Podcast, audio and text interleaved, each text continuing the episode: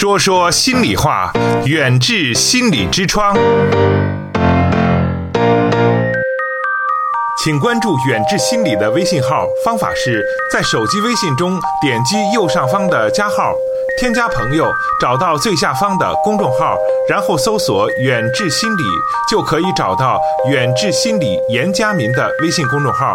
关注后，按照提示回复关键字“严家民”或“代金券”，即可收获更多惊喜。在重阳节呢，我们说说心里话节目啊，也推出了九九重阳的特别节目，我们一起来关注我们老年朋友的心理健康。所以在今天晚上的说说心里话节目当中，我们特别邀请了来自北京的我们的一位新朋友，那也非常的荣幸，也就是我们的王亚娜大夫走进了我们的说说心里话。哎，说起咱们这个老年朋友哈，其实呢，我觉得呃，王大夫在您的临床当中，我觉得这种的老年朋友来呃咨询呀，向您来诉说自己的一些烦恼啊，这种的例子应该是很多哈啊。但是今天我们既然要说呢是重阳节了，那我们就是其实呢也是呢这个特别节目也是想帮助我们的老年人来解决很多晚年遇到的一些烦恼啊。呃，那么首先我觉得我们就先从老年人的这个人老了以后上了岁数，从心理上来说啊。他会遇到一些什么样的一些难点、一些难题？那我们是不是先从这个方面先跟大家先来聊一聊，好吗？嗯，好的。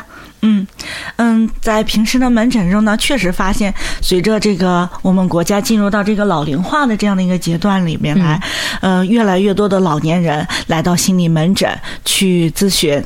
嗯，这部分的患者呢，我们。要先到知道这些老年人他有哪些心理的需求，可能这些需求得不到满足呢，就会出现一些心理的问题。那么我们老年人比较关心的问题是什么？嗯嗯，主持人有没有想过呢？啊，老年人，我觉得首先哈，应该是就从我父母的这个身上我来感觉，就是，呃，他们现在也快七十岁嘛，就是他们特别关注的第一就是健康。对。对，就是呃，对这个身体的关注度比前几年哈，就是他他们五十多岁的时候，我觉得好像有什么问题是我催着他们去医院看。啊，就是说，快去看看吧，是吧？不舒服，我我和你去检查一下哈。那时候他们好像不是特别在意的哈啊。那么现在到了就快七十岁的时候，就这几年我发现一个特点，就是不管是身体上哪有点不舒服啊，都会积极主动要求说让我赶紧带他去医院找大夫看看。这是我觉得是我我自己来总结的，这个变化特别大啊。对，是的，老年人呢，同随着他这个呃年龄的增大，一些。年龄变大呀，一些生理机能的退化，会对自己的身体越来越的多的不自信。嗯，随着他的年龄增长，一步步的，呃，就说迈向衰老、迈向死亡呢，也会内心产生一些很大的恐惧感。所以这个时候呢，很多的老年人就会特别特别的关注自己的身体健康。如果你发现是家里的老年，家里老人呢，突然开始对自己的身体特别特别的上心了，嗯，对于，哎，除了今天是这儿疼，明天就是那儿疼，或者是说呢，总感觉睡不好觉，或者是呢，总感觉心慌、气短，嗯。嗯，这样的问题总是给孩子们打电话，嗯，这样的情况下就要。带着老人去医院检查，然后又发现没有什么器质性的病变，也没有发现检查出什么大大的毛病来。这时候就要开始关注老年人的这种心理健康问题了。哦，就是一个信号，这就是给你一个信号了哈。嗯，就是去医院检查几回呢，然后呢都没病，都没啥事儿，但是他就是觉得胸闷气短，浑身不得劲儿，不舒服。啊，总是会找出身体上很多的这儿不舒服那不舒服的一些原因，但是你做了很多检查啊，都做了，然后就是没毛病啊。那么这个时候就要关注一下他的心理健康了。嗯，呃，那这是一个信号。除了这个，呃，王大夫还有什么其他的一些信号吗？就是这个就证明老年人这个时候这个心理可能出现了一些变化。嗯，还有一个很重要的一点就是，呃，会发现这个老年人他变懒了。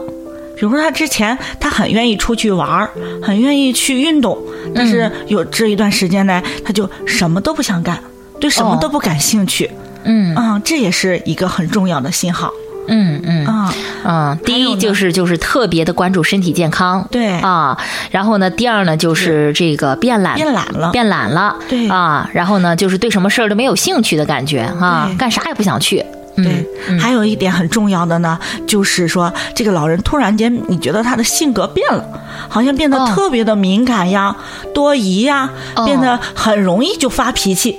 哦。觉得很小的一件事情到他这儿之前，他绝对不会在意的，哦。但是他这个时候他就会大发雷霆，或者是哦。控制不住。哦，就突然大发雷霆哈，对，哦，就突然发脾气了，你觉得根本就没必要，或者以前从来都不在意，结果可能因为你的一句话，他就大发雷霆了，或者一个很小的事儿，然后就大发雷霆了，对，哦。门诊上有一个这样的老人来我这儿就诊，嗯就是因为他在家里，他一直是一个非常和善的一个老人，哦。就是对孩子呀非常的温柔，嗯。对于呃邻里呀也非常非常的这种友善嗯。友善的这样的一个老人。嗯，最近呢，他家孩子就发现，这个老人经常会因为他的孩子，比如说回到家里没有把自己脱下来的衣服放到他指定的位置，然后他就会非常非常的生气，就会对孩子们大发雷霆脾。气。对、哦，就是因为衣服没放到那个原来他想放的那个地儿。对，或者说他做好饭了，孩子们不能回来吃饭，然后就会非常非常大的情绪的反应嗯，出来。嗯啊、这些小事在他之前是绝对不会这样子的，嗯。突然间发生这样的情况，嗯。啊也表明这个老人他可能内心的一些需求没有得到满足，嗯。他有一些这个情绪的问题出现了。哦，爆发哈。那么这些就是说老年人心理出现问题的一些信号。对，是吧？嗯哎，其实可能很多朋友，呃，可能也我们说关注老年人呢，啊，我们说今天是重阳节嘛，对吧？那今天肯定是很多朋友会不能回家，也会打电话给自己远方的父母问声好，啊，会寄礼物。啊，甚至呢，在身边的呢，可能会和老人出去吃个饭呀，是吧？逛逛商场啊，呃，买点衣服、鞋子啊，是吧？马上就冬季了啊，啊、然后呢，都会有这样一些关心，呃，但是可能怎么说呢？只是呃，只是我们物质方面很多的时候，我觉得包括我在内，可能也也能够很多的去满足父母，但是呢，就是在精神方面对他们的关注真的是特别少。对，是对的，，或者不不光是我，可能收音机前的听节目的朋友应该也有这种感受，对自己的父母的、对老人的这种的呃这种精神的这种。这种的，就是说关注，应该说呢是很少，因为我们说很多时候可能对于精神的关注，更多的关注在我们的孩子身上了啊。比如说我们的孩子，然后是啊，到了青春期啊，这个逆反呀，是吧？然后大家都会用很多的精力，然后再考虑这个问题应该怎么样，是吧？怎么去处理好哈？是亲子关系什么的、嗯这方面。但是你说人老了以后，嗯、可能我们关注他的是衣食住行的更多，吃饱了吗？吃好了吗？穿好了吗？是吧？哎，然后嗯，很少关注他，你心情怎么样啊？哎，你这个心理方面是怎么一个情况，是吧？啊，所以说，呃，我觉得，呃，这今天我们把这个话题提出来，我觉得，因为在二零五零年的时候，中国就真的是一个老龄化的社会了。二零五零年的时候，刚才我听王大夫讲，就是呃，三个人里面就会有一个老对人，三分之一的人，嗯三分之一，那中国真的是一就是一个老龄化的国家啊，所以呢，我想，那我们应该在这个时候，这个应该更多的去关注我们我们身边的每一位老人啊，特别是从我们身边，从我们的父母、爷爷奶奶开始哈啊。那刚刚说的是几个信号，那可能啊，听到的朋友都会在对号入座。哎，我家老人有没有这种情况？可能也有很多的感触了。哎，我妈前两天可能就就有这种情况，突然对我这个大发雷霆哈，呃，然后就是一个一个很小的事情，以前从来不这样。那么这个时候就是一个提醒，你应该关心你的妈妈了啊。呃，那但是可能也也会有一些迷茫，就是他这样了，我我我该怎么办？啊，就是我应该怎么去关心他啊？可能有的时候我们说跟老人之间会有一些代沟啊，呃，然后意见不相同，特别是在比如说呃教育孩子啊等等这方面啊，然后有很多的一些意见这个不太统一的时候，甚至会有一些小摩擦。那这种时候出现了这些问题，我们该怎么办？我觉得今天也是王大夫来到这里，也是可能要要想把这些答案跟我们来说一说哈啊，我们就从一些小例子开始吧，好吧？嗯，好。嗯，首先呢，我们要说到这个，呃，老年人呢，他其实不善于表达，哦。他有什么问题呢？他不善于表达，嗯。更像是恋爱期的那个女性的心理一样，愿意让别人去猜，不愿意直 接老小说出来。老小孩儿啊，对对，就好像我我是嗯我我说出来就好像很没有很没有面子，我是要这个关心一样。哦，嗯所以我是呢问孩子们要这个关心和爱护，对觉得对很脸上挂不住哈。所以第一点呢，我们一定要耐心的去倾听这个父母的声音。嗯，无论我们再忙啊，或者是再累的时候，爸爸妈妈想跟我们说话，或者爷爷奶奶想跟我们聊天的时候，我们一定要及时的给予回应。他们说的可能比较乱，也可能比较啰嗦，一定要给一个耐心。啊，或者没有主题，不知道说的是啥，你还没听明白，嗯千万别嫌烦了啊。对好了好了，行了行了，别说了哈，我知道了。对，我门诊上就有一个这样的老人，他本身呢就有轻度的阿尔兹海默症，就是咱们说的老年痴呆。嗯，本身这样的病人呢，他就会因为自己这个认知功能的下降，变得比较的敏感多疑，变得比较的在意别人对他的评价。哦，这个时候呢，他去跟家里人交流的时候，有时候一个问题可能就说完之后他就忘了，哦结果过了一会儿他又说了一遍。哦哦，这时候家里人或者说跟他交流一个问题，问他一个问题，他半天都想不起来，这家里人就特别的不耐心了。随着这个不耐心的出现，可能就语言上啊、行为上啊，就出现了一些这种烦躁的情绪带出来了。在这个时候，这个老人就觉得好像自己做错了什么一样，嗯就特别的害怕，他就越来越不愿意去说，越来越不敢去表达。嗯，后来这个老年人他来到门诊上的时候，已经是一个不怎么说话的状态了。你再让他去说，他也不愿意去说的状态了。哦，所以我觉得倾听很重要。嗯，倾听很重要哈。远志心理用中医打开中国人的心灵之窗。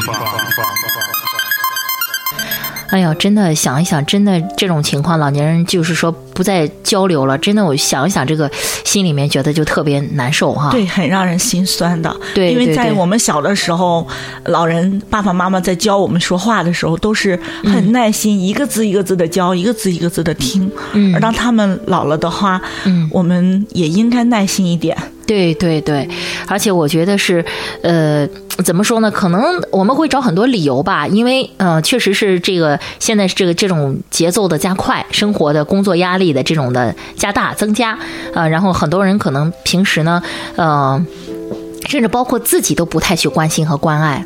啊，有的时候哈，所以这也是实际的一种状态哈。嗯、可能分给自己的也很少，有的时候可能就是给孩子的比较多一点哈，关注一下孩子。然后呢，所以说对老人这方面可能真的是特别特别少了。啊，对，就觉得哎呀，父母健康，这是儿女就是最大的一个心愿了哈，就是身体健康，千万别呃身体出毛病。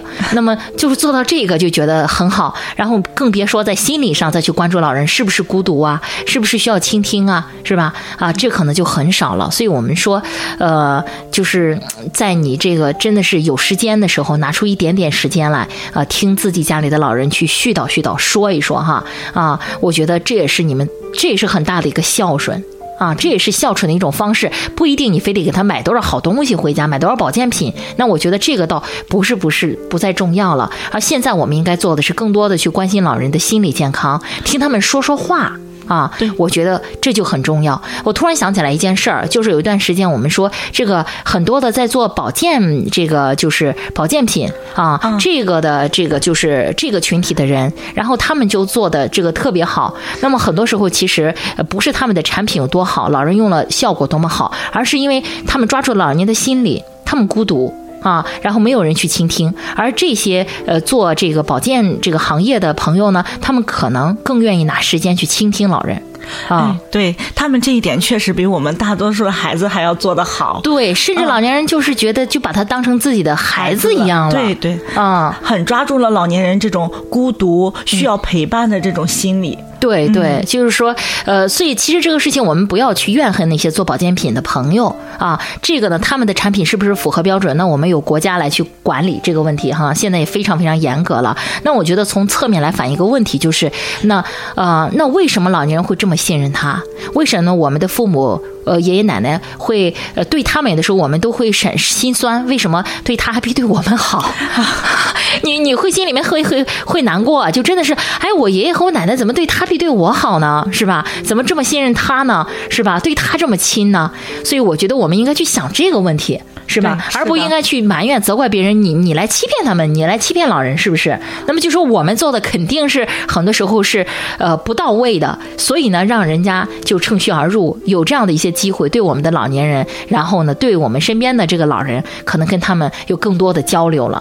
啊，对，就是我们如果换一个角度来思考这个问题，其实你心里，其实我觉得，呃，应该有一些内疚才对啊。我们每个人都有一些内疚，因为我们的陪伴的时间真的几乎是没有啊，所以说，而他们特别孤单啊，他们特别渴望的这种陪伴和倾诉哈，就谈到了老年人出现的一些呃心理问题的一些信号，应该说呢，出现了以上的一些信号之后呢，我们就要。子女呢，然后就要引起更多的一些关心关注了哈，嗯，那接下来的问题呢，我们我们要谈谈，就是老年人那如果已经出现了一些抑郁啊、失眠的这些状态之后啊，特别是我也知道呢，刚才跟您聊天的时候，王大夫你也谈到了哈，在老年人当中呢，这种抑郁的情况、失眠的这种情况比较多一点，整宿的睡不着觉的情况也不少。那么这些情况，呃，到底是如何产生的？另外呢，从心理中医心理学上来说的话，我们应该去怎么？帮助他们呢？接下来呢，您跟我们收音机前的各位朋友一起来聊一聊，好吗？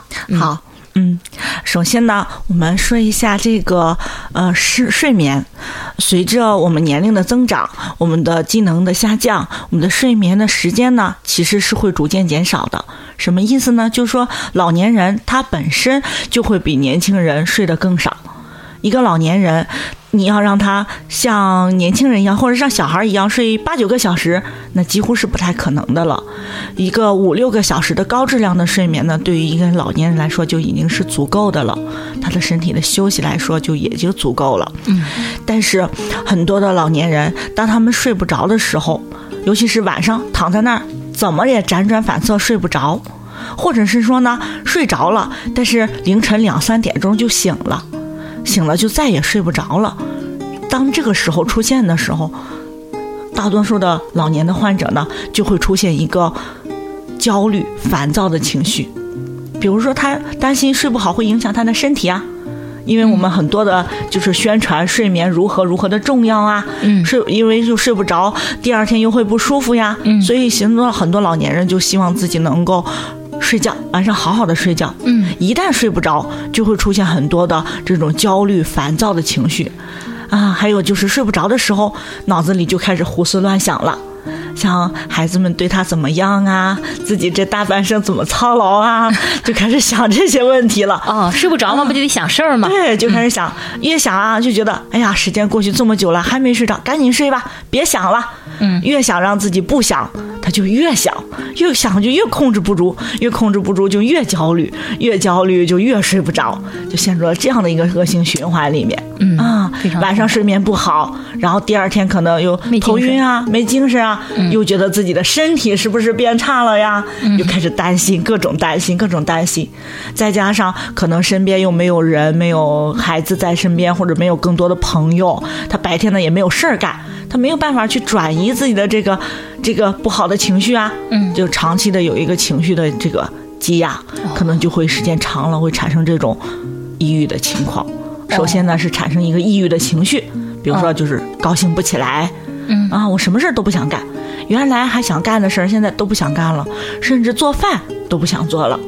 慢慢慢慢的，在这种情情绪持续的时间比较久了，就容易出现这种抑郁的状态或者抑郁的症状了。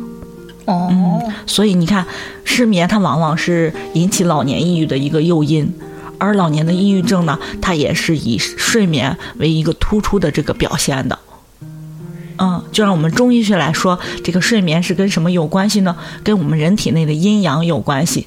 啊，我们说晚上是应该是我们的阴在主气的，嗯，啊，阳呢是白天在主气的，晚上呢我们的阳气要进到这个阴气里面，哎，阴把阳覆盖住，我们才能静下来，然后入睡。这就是说，阴平这个阴平阳密，然后我们的精神才能够保持的好。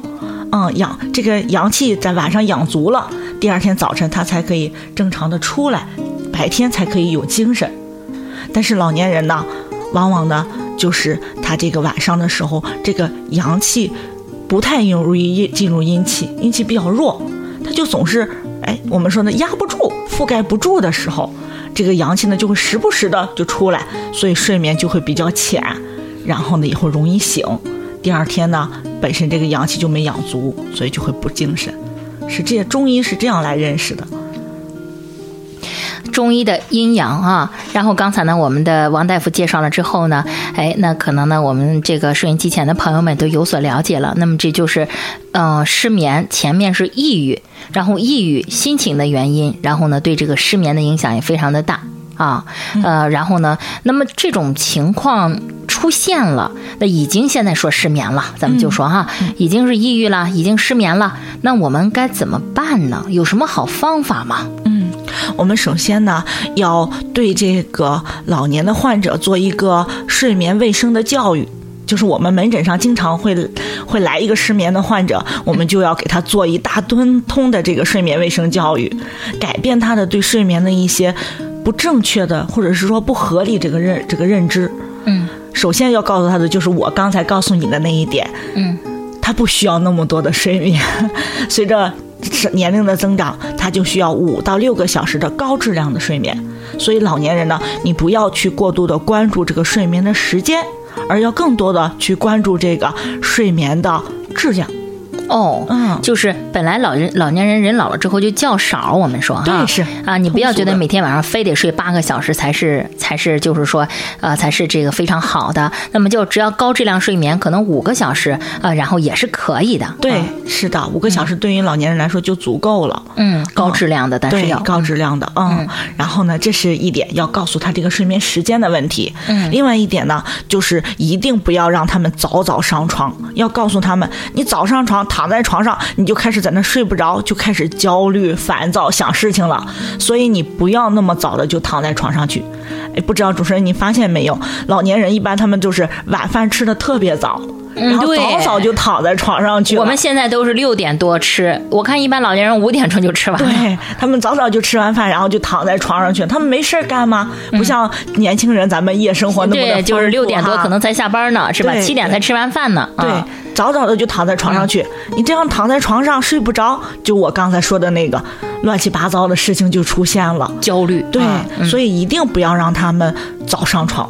要跟他们，要让他们找各种各样的事情去做，出去溜达溜达，对，看看电视剧，对啊，无论做些什么都可以，对，不要早上床。另外呢，一定要早起，嗯嗯，早晨睡不着了就起来。起来去锻炼身体。那他晚上几点睡呢？比如他十点钟睡可以吧？对，可以的，可以的啊。十点呢到十一点这块儿是一个最佳的一个入睡的时期啊。你就九点半啊，这个九点四十左右躺下，然后十点多就睡着了。对啊，这样比较好一点啊。早上起来几点起也可以？对对，四点钟起都可以，不要在床上赖着一直。嗯，醒了就起来。对他白天活动量小，他的体力消耗不了那么多。嗯，所以你恢复体。力也不需要总躺在床上，因为他白天有的时候都总就躺在床上，对，下午都得睡点觉，对对，所以说中午都得睡一觉，晚上呢就不能躺在床上那么久的时间。嗯，对于已经失眠的老年人患者呢，我觉得服用一些安眠药物也是可以的。嗯，你与其在那儿睡不着、辗转反侧，在那儿焦虑，还不如就吃一些安全性比较高的这种安眠的药物。嗯嗯，啊，另外一个呢就是白天啊要增加运动。不能老在床上躺着，不能老觉得自己身体弱，就天天躺在家里。嗯啊啊，就是我们说呢，呃，不不活动也不行。对啊，一定要消耗体力。我们体力消耗了，晚上你累了，才可以睡得更快啊，睡眠质量才高。对，是的，这是我们经常跟老年朋友们要交代的。嗯嗯嗯，还有一个呢，就是嗯，白天呢要多跟人去交流。嗯嗯，这样呢，把你这一天的一些不舒适的情绪呢，就给在睡觉之前给它释放出去，这样就不会把它给带到睡眠中来了。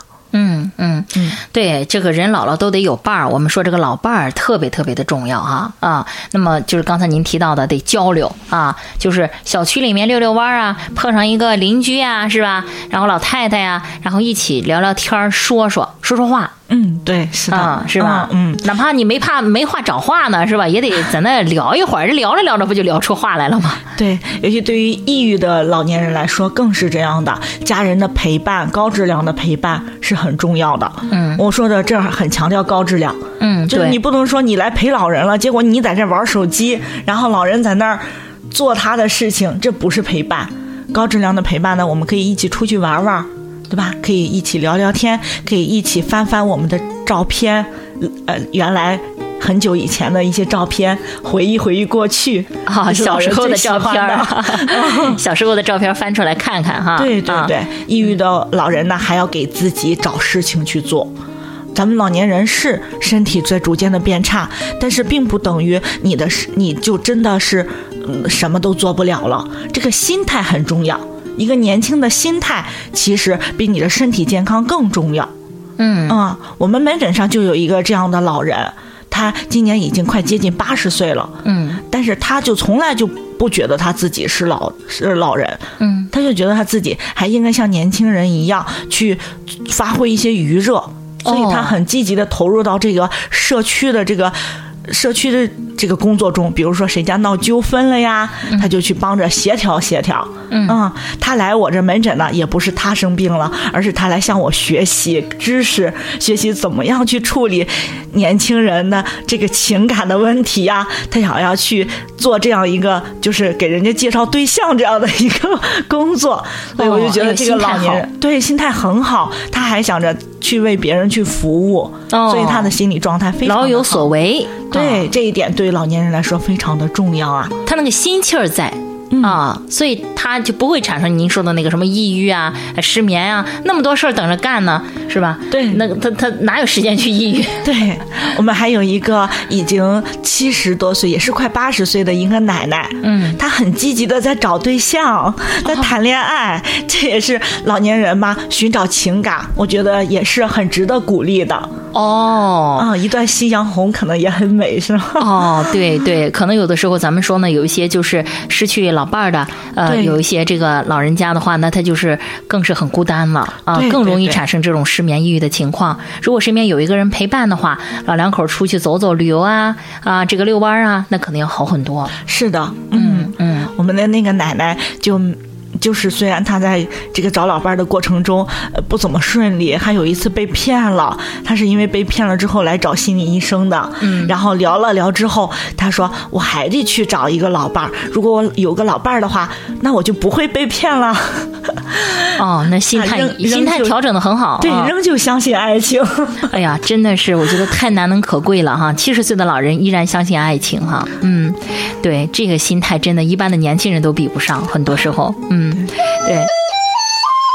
远志心理健康服务包括中西医结合的心理诊治和咨询，大中小学生的心理健康辅导，国家心理咨询师、中医心理师培训和心理健康讲座。听众朋友，远志心理用中医打开中国人的心灵之窗。本期节目就到这里，我们下期再见。一生追着日和月，孩儿心中总牵挂。多少老妈妈，如今都在乡下，恩情就像日和月，孩儿心中总牵。